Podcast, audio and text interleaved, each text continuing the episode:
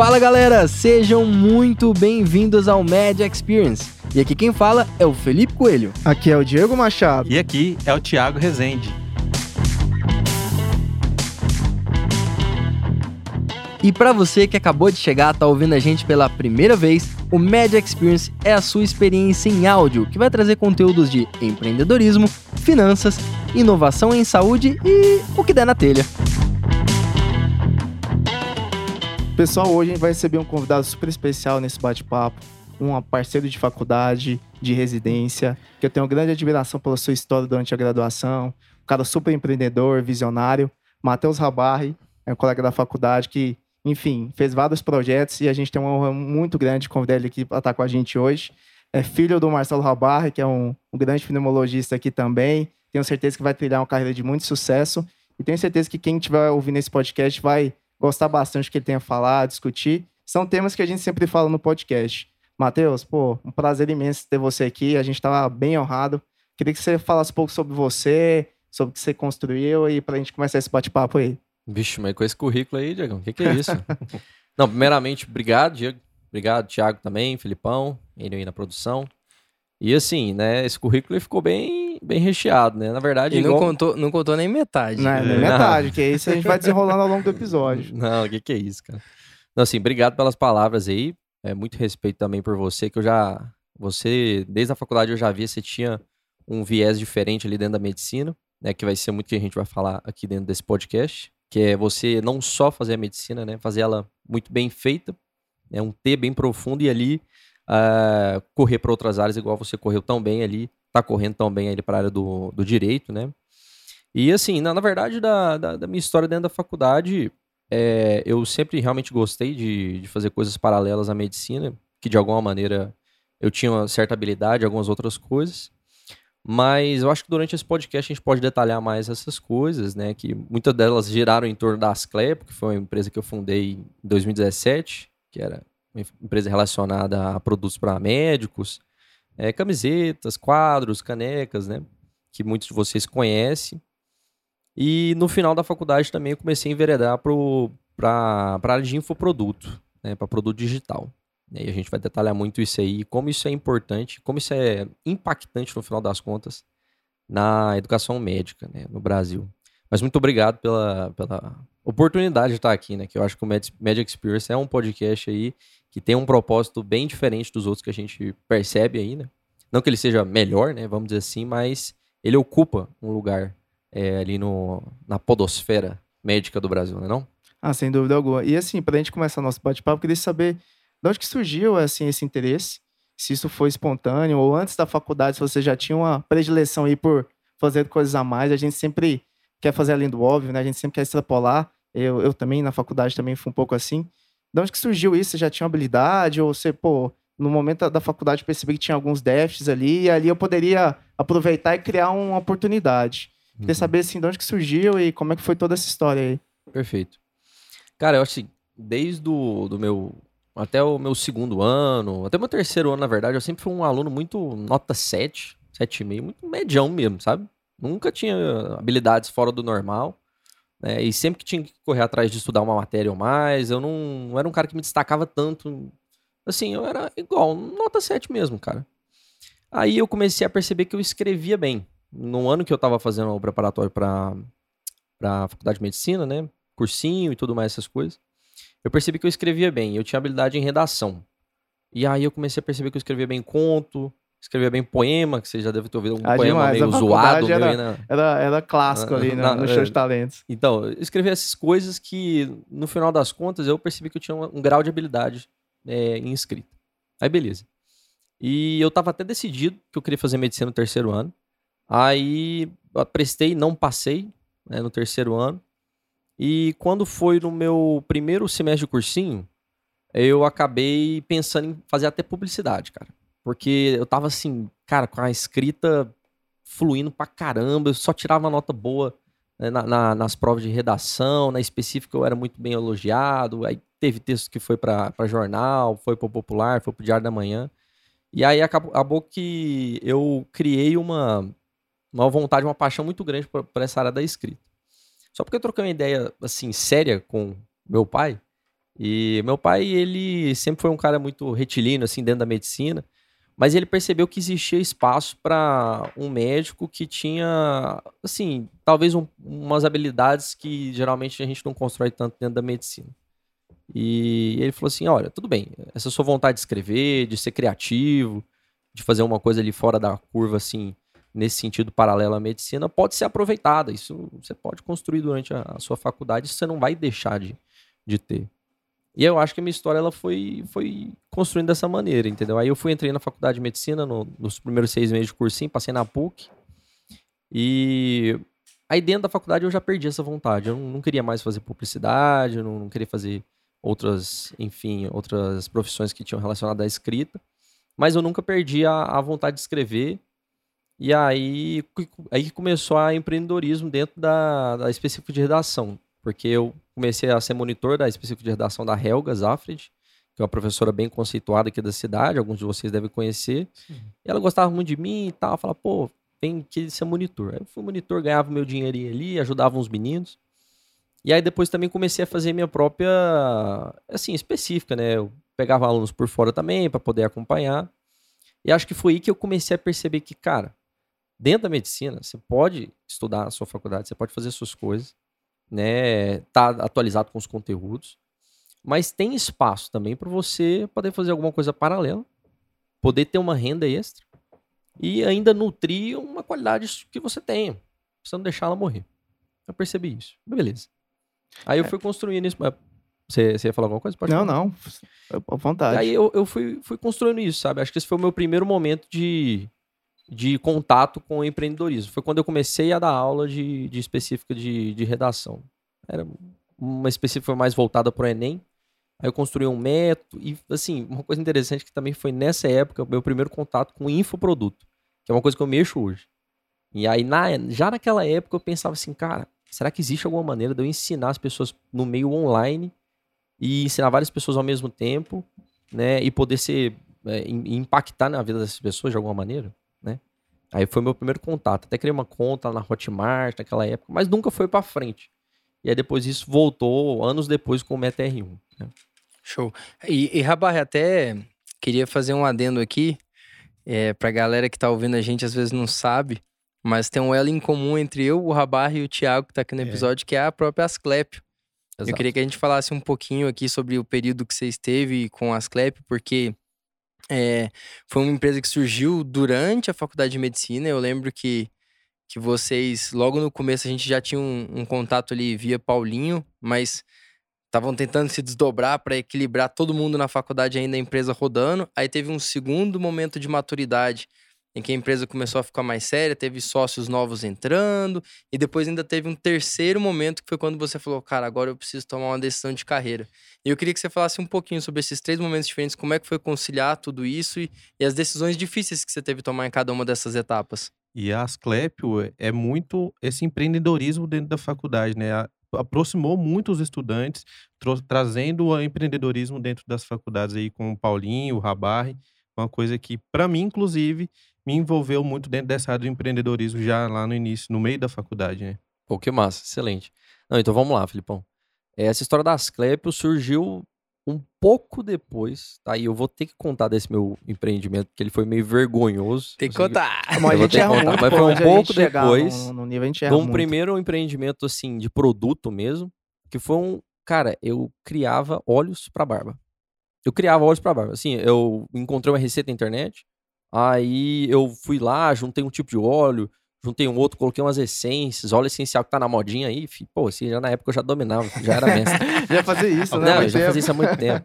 E aí, cara, eu assim, era uma parada meio que caseira, né? Até meio proibida, se você for ver pela, pela receita, essas coisas. Eu não dava nem para empreender aquilo lá. Só porque foi talvez o meu primeiro contato depois, né? No, no caso, o segundo contato, com essa, essa história de vender. Essa história de, de lidar com, com, as pessoas, de convencer, de, de construir um intuito dentro de um produto. Né? Aí, beleza. Por que, que eu tô falando disso? Porque nessa época do, dos olhos para barba, chamava Rei da Barba, a empresa. É, que não era nem empresa ainda, a gente só brincava de empresa. Mas a gente queria fazer camiseta de com a temática barba, cara. Aí eu fui encontrei uma loja, uma loja virtual que você produzia sob demanda. Você botava sua estampa no ar, E aí uma pessoa poderia comprar essa estampa, tipo assim, ela co- escolhia uma camiseta e comprava uma, você não precisava ter estoque. Aí eu falei, cara, faz muito sentido isso, né? E aí eu tava, assim, foi um clique, velho. Eu falei, cara, e, e para medicina também não tem essa história, né? Eu vou tentar fazer umas estampas para medicina. Que aí foi a época que eu comecei a pensar assim, cara, é um outro nicho também interessante de ser abordado. É, o universo da faculdade de medicina, de tudo que a gente conhece, até o próprio médico mesmo gosta de, de estampar uma coisa interessante ali na, na camiseta que ele usa. Isso ainda não está sendo muito bem explorado pelo próprio mercado. E tem pessoas que têm vontade de, de se vestir, às vezes para dar uma aula, para poder brincar um pouco com a plateia, às vezes para poder chegar numa enfermaria, fazer alguma, alguma relação ali com o contexto da enfermaria, enfim. E aí as Clep surgiu dessa maneira, cara, porque aí eu peguei, eu fiz cinco estampas ali no Illustrator, que eu comecei a aprender no, mexer nos programas da Adobe. Fiz cinco estampas, mostrei para umas, umas 20 pessoas no meu WhatsApp, Pô, a maioria gostou, criticou, algumas estampas falaram, ó, essa não faz sentido, essa faz. E aí, cara, acho que durou ali um mês. Eu fiquei um mês só com as Clep sozinho, aí logo em seguida eu chamei o Paulinho. E você tava em que ano da faculdade? Cara, eu tava no quinto período. Tava no quinto período-. Terceiro ano. E desde o primeiro período eu tava dando aula de redação. E aí foi essa época que eu transicionei. Aí eu deixei de dar aula de redação, comecei a focar mais na, na Asclep, que ainda não tinha nome. Porque quem deu o nome pra ela foi um outro colega meu, o Felipe. E, e aí foi essa história, cara. A Asclep nasceu dessa maneira. Esse foi o primeiro momento, eu e a Asclep. Aí Depois entrou o Paulinho, que a gente começou a ter muito mais visão de empreendedorismo mesmo, sabe? Porque ele vivia um pouco mais do que eu, é, Uhum. essa história de empreender. Profissionalizou algumas coisas e, e deu, mais, deu mais asas para a empresa, querendo ou não. Né? Deu mais visão dos afiliados, né, dos embaixadores, que aí entra o Tiagão, a história do Tiagão. E eu acho que a gente também, isso que você falou é importante agora. A gente deu oportunidade para os meninos. Conhecer empreendedorismo dentro da faculdade, né? Exatamente. É, cara, você acaba criando cultura, né? Porque, na verdade, hoje é uma exigência o médico ser multifacetado, né? O, a barra, tanto do ponto de vista de marketing, de, de ter ideias diferentes, de ter uma visão mais ampla, né? De todo o processo. E até mesmo, eu acho assim, a gente é cheio de bloqueios, né? Então, assim, quando você tá na faculdade, eu tive essa experiência, porque você sabe, mexer com congresso, um monte de coisa, a minha família Sim. sempre falava, não, só estuda, não fica mexendo com essas outras coisas, não, isso é perda de tempo, você não vai dar futuro, igual você falou, seu pai tinha uma ideia mais retilínea da medicina, né? Sim. E essa ideia hoje já caiu por terra. A gente precisa pensar além, precisa fazer coisas acima disso. E eu acho que a tipo, principal dificuldade que a gente tem, e eu tive, acho que você também teve, os meninos tiveram, é ter pessoas do seu lado ali na faculdade que também pensem da mesma forma, né? Isso. E felizmente parece que você teve essas pessoas, né? Cara, É, e como foi criar, tipo assim, pô, juntar essa galera pra poder fazer algo diferente, sabe? exatamente. Eu queria Assim, que você comentasse um pouco sobre isso Eu também. vou só retomar uma coisa que você falou, que assim, eu até concordo que, cara, é, existia um pensamento retilíneo dentro da medicina, igual o meu pai tinha, mas, cara, se não fosse essa figura, é, esse tipo de pessoa na, nas- na minha vida, e eu imagino na vida de vocês Sim, também, para poder certeza. manter a gente dentro do foco, pra poder manter a gente dentro do nosso propósito principal, que é ser médico, nenhum desses negócios daria certo. E nem, nem o meu negócio atual daria certo também. Porque eles só dão certo, na verdade, quando você é muito bom na medicina. Porque eu só conseguia, enfim, imaginar camisetas boas, fazer design de Você camisetas boas, inserido, né, no porque eu tava universo. vivendo aquilo É. lá. É. E aí a galera aderia, entendeu? E é Então, você a- tentar tirar esse- aquilo que as pessoas gostam, né, cara? É, é- É, é- A, a camiseta é uma arte de comunicação, então É, assim, Eu acho que, na verdade, é, é você deixar de enxergar como uma figura meio que antagônica, né? O empreendedor e passar a entender que ele é resultado do meio. sim. E o, o cara, por estar na faculdade de medicina, às vezes ele vai ter muito mais diferencial competitivo para fazer negócios, como que vocês tiveram a ideia, do que às vezes um publicitário genial, um administrador genial que ainda está na faculdade vai tentar fazer negócio pensando no público de medicina, porque ele não vive aquilo, né? Acho que era isso que você estava Exato. comentando. Exato, Perfeito. E- Naturalmente, e- o médico é um empreendedor, né? Só que às vezes sem as ferramentas para poder otimizar aquilo, né? Que Sim. ele pode, pode fazer, né? E é uma E- coisa que tá mudando bastante isso É. aí, né? Ainda, a- o empreendedorismo ainda é pouco falado dentro da faculdade, mas com o tempo algumas faculdades já estão introduzindo essa matéria dentro. É igual o Matheus falou, tem muitos nichos ainda que são É. pouco explorados, né? Então isso tem uma margem muito grande de trabalho ainda. E, e aí, Rabar, eu lembro que você também passou por um momento ali que Você comentou, poxa, aí começou a unir a galera que tava querendo fazer o negócio acontecer. E Uhum. aí vocês viram que, às vezes, aquele projeto ali, que não tinha nome, depois virou Asclepio, tava crescendo numa dimensão interessante e que talvez poderia ser um negócio. Conta como é que foi esse clique ainda durante a faculdade e como é que você fez para tocar o que antes era uma ideia e virou um negócio durante o período ali que você tava, acho que até no internato ainda, né? Sim. Conciliar tudo isso. Sim. Conta um pouco disso aí pra gente. Cara, não foi fácil, não, viu? Porque aí vinha muito dessas críticas externas. Então eu tinha muita crítica. Pô, meu pai. É aquilo que eu tinha. ah, da- da minha família. Tinha crítica, às vezes, até da minha namorada. Mas ela tinha, assim, um intuito na, pra criticar mesmo.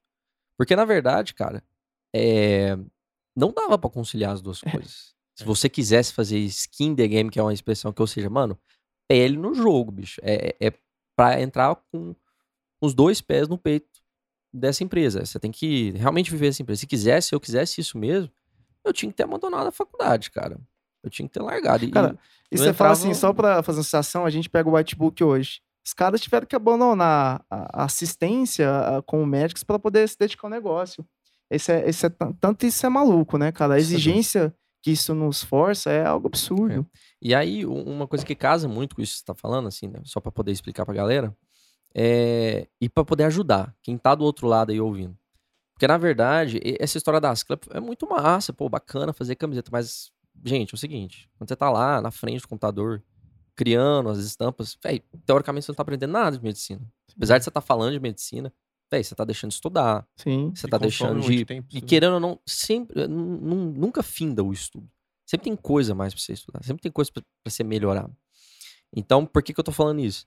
Se você encontrar algum produto, se você encontrar algum serviço para você prestar, ou algum empreendimento para poder realizar, é, que faça uma sinergia com a sua faculdade de medicina, ou o período que você esteja, ou até a sua própria especialidade, se você for um médico especialista, esse é o caminho, velho. Porque, na verdade, as duas coisas começam a andar juntas e uma potencializa a outra.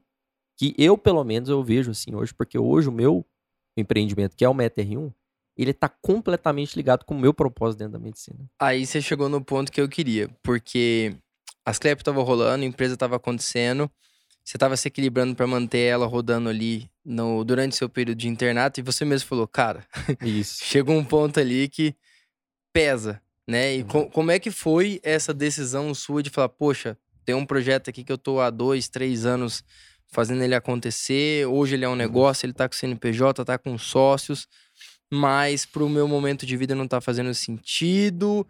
Como que foi essa decisão de, tipo, dar um passo pra trás nesse empreendimento e depois até a visão que você teve pra, cara, na verdade eu tenho outra coisa ali que eu posso fazer que vai me complementar agora. Conta isso aí pra gente. Exatamente. Não, eu não tava respondendo a sua pergunta, mas agora eu vou responder. Basicamente. É, foi difícil pra caramba, porque, querendo ou não, é um filho, né? Uma coisa que você cria, né?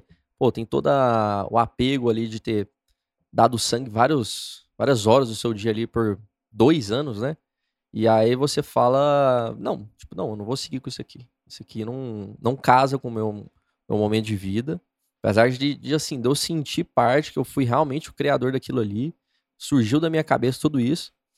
Mas é, é assim, cara, você tem que ser maduro e, e realmente abandonar o empreendedorismo quando ele não tá casando com o momento ideal pra você, velho. Porque é, por mais que a gente seja apaixonado por essas coisas, é, você não pode deixar elas interferirem, por exemplo, no meu caso, e eu começar a interferir com o Instituto à Prova de Residência. E, e aí, isso eu até vou fazer um, um breve adendo. aí Eu quero que você emenda o pós aí já, de como é que foi pós Asclep, o outro negócio que você fez, que, bom, acho que é o que mais a gente vai ficar tempo aqui no episódio.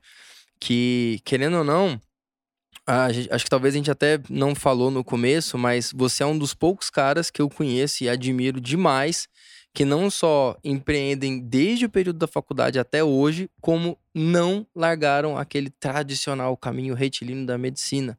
Rabar tá fazendo residência de clínica agora. Então ele tá indo, digamos assim, com um pezinho de cada lado, um pezinho como empreendedor e um pezinho ainda como, como médico especialista também no caminho da especialização. Então, então conta pra gente, tipo, como que você fez é, quando você decidiu que aquela empresa para aquele momento não estava fazendo sentido Uhum. e, e agora que você falou, não, cara, vou focar aqui nos estudos, mas tem essa vírgula aqui que eu posso olhar. Conta isso pra galera que eu acho que vai agregar demais. Cara, tipo assim, é- essa mudada de chave, só pra temporalizar, é, foi ali por volta de fevereiro do ano de 2020. Cara, é, eu, eu larguei a Asclep por 100% mesmo. Larguei uma empresa que eu tava ali dois, três anos já nela. E comecei o meu estudo para prova de residência com uma intensidade máxima. E me desvinculei totalmente do empreendedorismo naquele momento. Que foi ali. du- durou pouco tempo, né? Durou ali de janeiro até mais ou menos julho. Foi o período que eu fiquei sem empreender nada do ano passado. E aí acabou que no final das contas, isso também é uma coisa, acho que interessante a gente trocar uma ideia com a galera. Que você não precisa forçar nada, velho. Se você fizer uma coisa muito bem, sabe, de um jeito muito bom, que você ganha respeito das outras pessoas, naturalmente pode surgir um empreendimento ali. Naturalmente você pode surgir e, e sanar uma demanda de uma galera. Que foi o que aconteceu com o Meter1. Que foi o, o Meter1 que nada mais foi. Cara, eu simplesmente fiz uma estatística completa, é, confiável e que poderia gerar resultado para quem utilizasse ela. Uma estatística da prova de residência, do HC e do CGO. E, cara, é, assim, foi um, foi, um, foi um sucesso. Foi um relativo sucesso. Então, eu comecei a perceber que não necessariamente você precisa correr atrás do empreendedorismo. Você faz, assim, trabalha. As oportunidades tá vão duro. surgindo, né? Elas elas vão dedicação. surgindo. As suas qualidades, elas não vão ser anuladas se você, entre aspas, abandona um, um negócio. Você só vai somar. E eu aprendi pra caramba com essa tal de Asclep. Foi uma escola pra mim. Cara, posso ser sincero, ganhei poucos reais com ela. ganhei poucos reais. O- Com óleo você ganhou alguma coisa? Não, também ganhei né? nada também não. Tá ganhei nada também não. Mas foi, foi muito aprendizado, cara. Todo o conhecimento que eu tenho de design, videomaking. E foi tudo assim, você aprendeu sozinho mesmo. Você não Eu tinha. aprendi sozinho. nenhuma- velho. nenhuma- Tipo, muito, muito doido. Isso, a internet é muito louca, cara. É. Não, não, não- eu não vou mentir pra você, velho. Eu não vou falar assim, não. Eu fui lá, fiz um curso de um zilhão de reais. Cara, tá tora, bicho. O conhecimento tá aí, velho. Só você saber o que, que você vai pesquisar pra você poder encaixar com a sua necessidade. É, isso é um, isso é um fato mesmo. E as Clepo, assim, eu tive uma grande admiração, foi parceiro de vários projetos também que eu tive. O Thiagão também pode falar que trabalhou um pouco com a empresa. Sim. Mas é, eu acho que isso que é interessante, né? Você achou algo que encaixa naquilo que você tem o seu propósito, que é a educação médica, né? Uhum, É, lembrando até que o Pedro, Pedrão vai vir aqui num episódio também, uhum. vai gravar com a gente também, que vai falar um pouco sobre educação. E queria que você falasse também, assim, claro que você não perdeu esse viés empreendedor, quais, assim, seus objetivos daqui em diante, o que, que você pretende fazer dentro desse Meta R1, o que, que você já está projetando para frente, para a gente poder entender ali o seu, seu planejamento mesmo. Não, excelente. Então, no ano passado, eh, eu consegui fazer a estatística do HC, do CJ e do CSDF.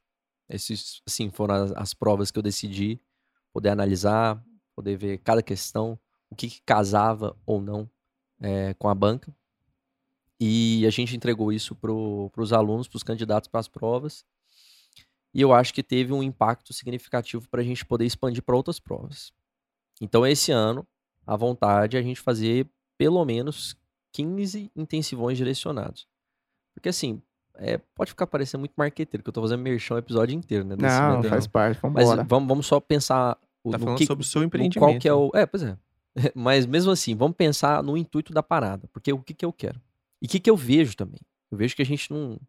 Cara, beleza, eu, eu ganhei um dinheiro satisfatório, ganhei com essa, com essa história.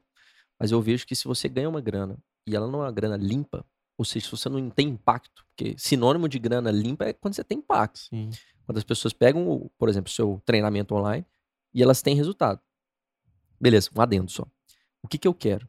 Eu quero que as pessoas tenham, nessa reta final ali, por volta de agosto, setembro, né, os meninos que vão fazer prova esse ano, Uhum. cara, que eles tenham liberdade para poder pegar e ter um raio-x da prova deles, um- uma estatística completa, confiável, e que eles possam ter liberdade para eles poderem escolher as matérias que eles vão estudar. Porque no final das contas, nessa reta final, a gente cai em uma tentação de simplesmente ligar um vídeo de um intensivão que fale de todas as provas do país e ver esse vídeo, mano. O vídeo tem 12, 13 horas de, de duração. E às vezes esse período você poderia estar estudando as matérias que mais caem na sua ins- instituição. Então, assim, eu. E eu não vi isso acontecendo. Isso é um outro traço de, de, de empreendedorismo que assim, não tem como falar. A gente tem, pô. A gente vê um negócio que não tá preenchido, que uma galera tá precisando. E a gente vai lá e, e corre atrás pra fazer. Eu acho que isso é do empreendedor. É, isso, é- esse, Resolver é, esse é um problema. fato. Exatamente, cara. Mim é resol- resolver problemas. Dos mais simples aos mais complexos. E a pessoa que é empreendedora tem a capacidade, a visão de enxergar onde estão as falhas, né? Eu acho que você sempre teve isso muito bem. E nesse Você quer caso, comentar aí, alguma coisa, Tiagão? nesse caso, vocês fizeram uma coisa que é muito valiosa hoje, que é tempo. Você tá, tá encurtando o tempo para aquele cara saber o que ele precisa ali. Igual você falou, tem um vídeo lá de 12 horas. Não, você tá, ó, tá mais fácil aqui, vamos, vamos focar nisso, vamos, vamos organizar aqui. Acho que isso é uma coisa bem bacana e que é uma coisa inovadora e que, que tá vindo aí, que é uma coisa que tá inovando e que tá trazendo uma coisa que precisava já há muito tempo e que conseguiu trazer de uma forma bem, bem efetiva. Efetiva porque o curso tá bem falado aí, né? Tá, mu- muita, muita galera fez, tá, é um curso que tá bem, tá nas mídias aí, né? Tanto a expressividade de, de vocês hoje aí é, é bem grande, né? É só pra gente já caminhando pro fim do episódio, eu queria, assim, a a partir do ponto de vista mais filosófico, assim, todas as vezes que eu te encontro, eu vejo você falar sobre impacto. É, é, teoricamente, quando eu tô olhando, eu falo, pô, isso aqui vai ter impacto na vida de alguém. E assim, eu queria saber, assim, cara, o que que...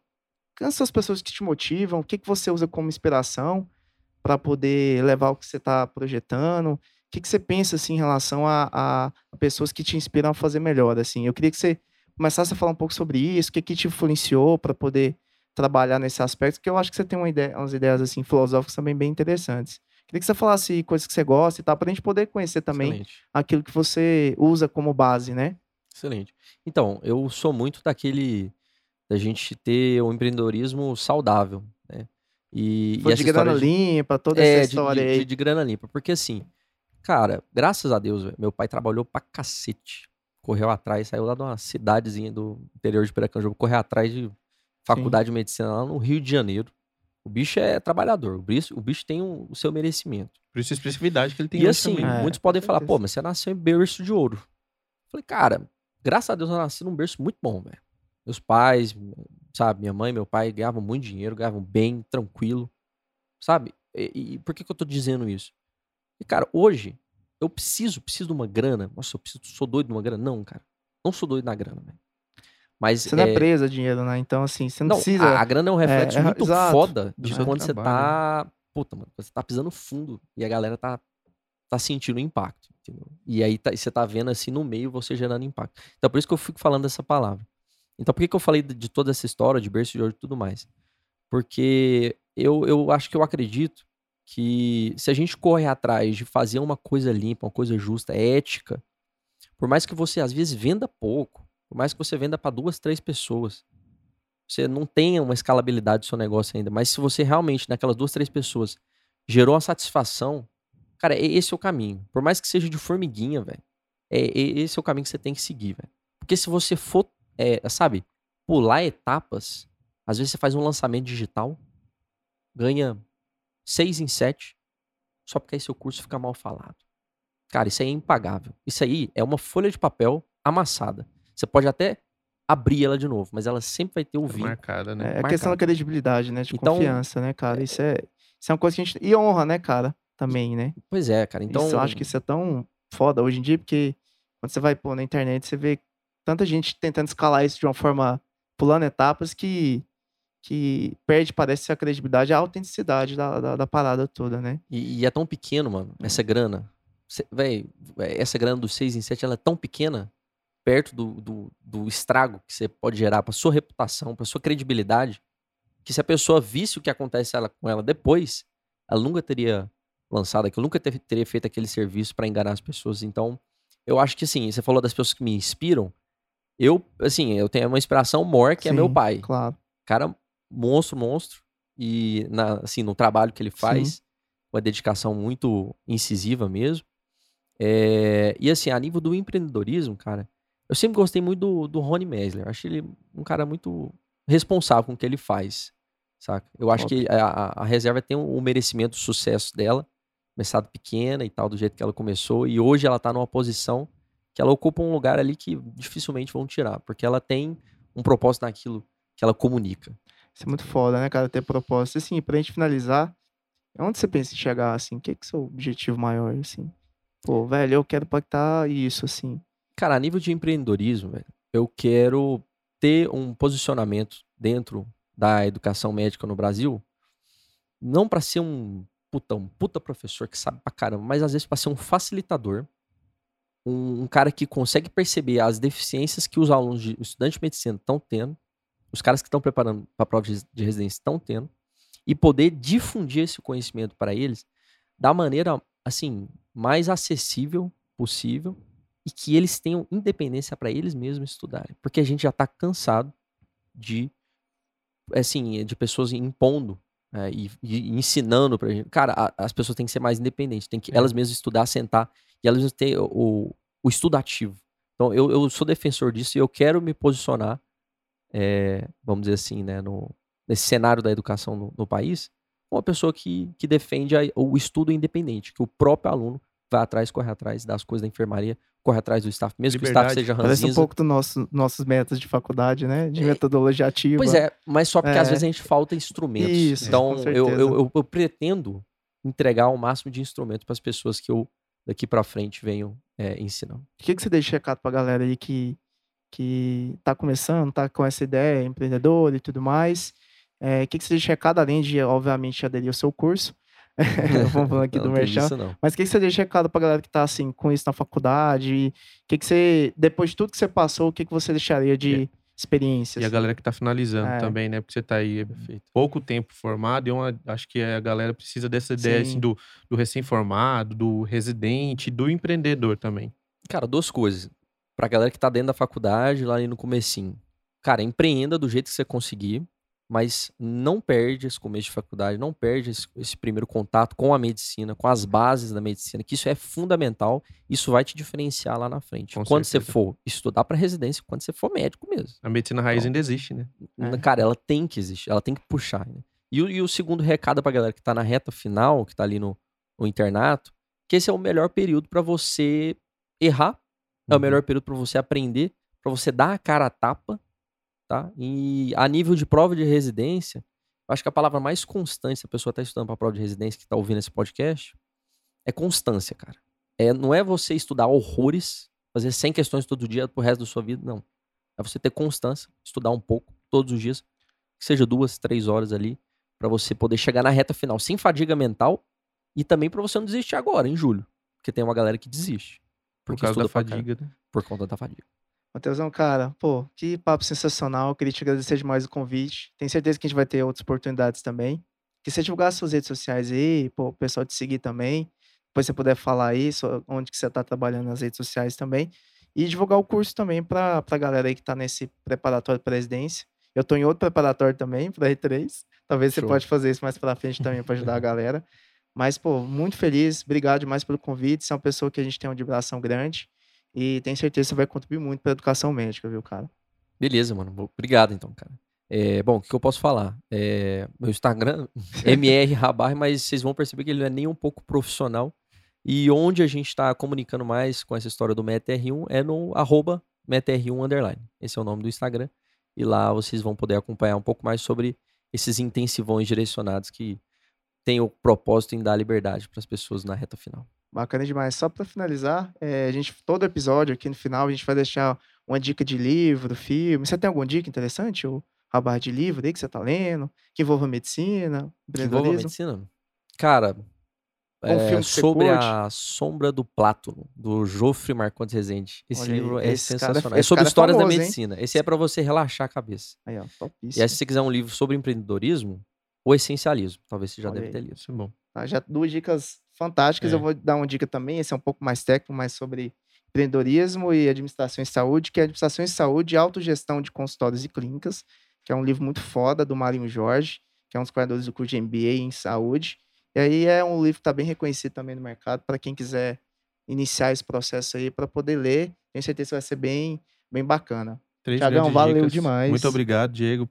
Muito obrigado, Rabai, por essa oportunidade que você está aqui participando com a gente. Muito engrandecedor você com certeza contribuiu bastante para esse caminho meu dentro do empreendedorismo com as Clepio.